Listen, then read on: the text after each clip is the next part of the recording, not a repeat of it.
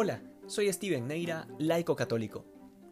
Tradicionalmente el Evangelio de hoy ha sido blanco de controversias y de distintas interpretaciones.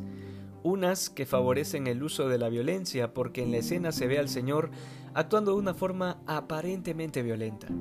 Y otras favorecen la idea de que el Señor castiga específicamente a los vendedores que estaban alrededor del templo. De todo esto cabe recalcar ciertos detalles. El primero es que los cambistas, cuya función era cambiar el dinero de origen pagano de tal manera que pudiera utilizarse para comprar los sacrificios para el templo, estos cambistas en ningún momento estaban dentro del templo, es decir, del lugar del culto como tal, sino en lo que se conoce como el atrio. Y bueno, esto haría parecer que no tiene mucho sentido el juicio de Jesús al respecto. De hecho, la estancia de estos vendedores tenía un sentido práctico y estaba orientado al desarrollo del culto.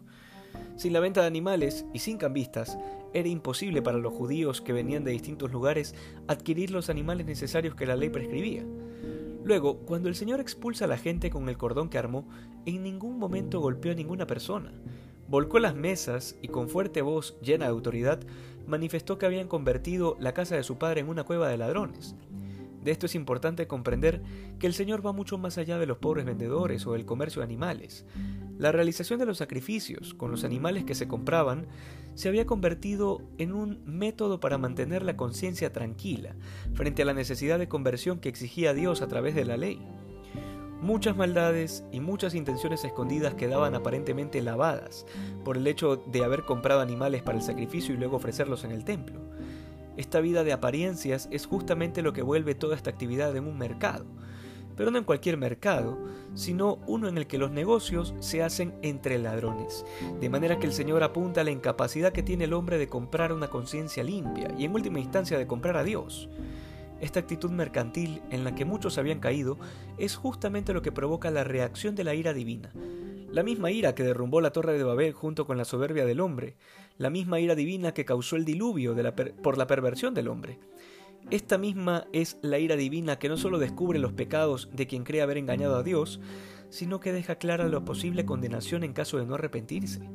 Queda claro que el gesto de Jesús no responde meramente a que había vendedores en el lugar equivocado. Finalmente, hoy celebramos la dedicación de la Basílica de San Juan de Letrán en Roma, y esta basílica es importante al punto en que se celebra en toda la Iglesia Universal por ser la primera iglesia cristiana construida posterior al edicto de Milán de Constantino, que puso fin a las persecuciones del imperio contra la iglesia. Esta purificación del templo que nos presenta el Evangelio de hoy es también un fuerte llamado de atención ante el triste espectáculo de tantos templos que han sido profanados últimamente, a vista y paciencia de laicos, sacerdotes y obispos, y de hecho, en muchos casos, con su complicidad y ayuda.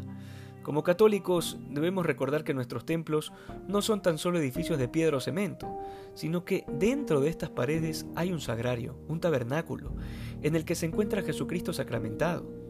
No es una representación de Dios, como pasaba en el Antiguo Testamento con el Arca de la Alianza, no. Nosotros pertenecemos a la alianza nueva y eterna que ha sido pactada con la sangre del Cordero de Dios, de manera que Dios habita verdaderamente en nuestras iglesias, haciendo de estas un lugar sagrado que debe ser respetado y protegido a toda costa. No son solo lugares de culto, sino que es verdaderamente la casa de Dios. Que hoy seamos más santos que ayer. Dios te bendiga.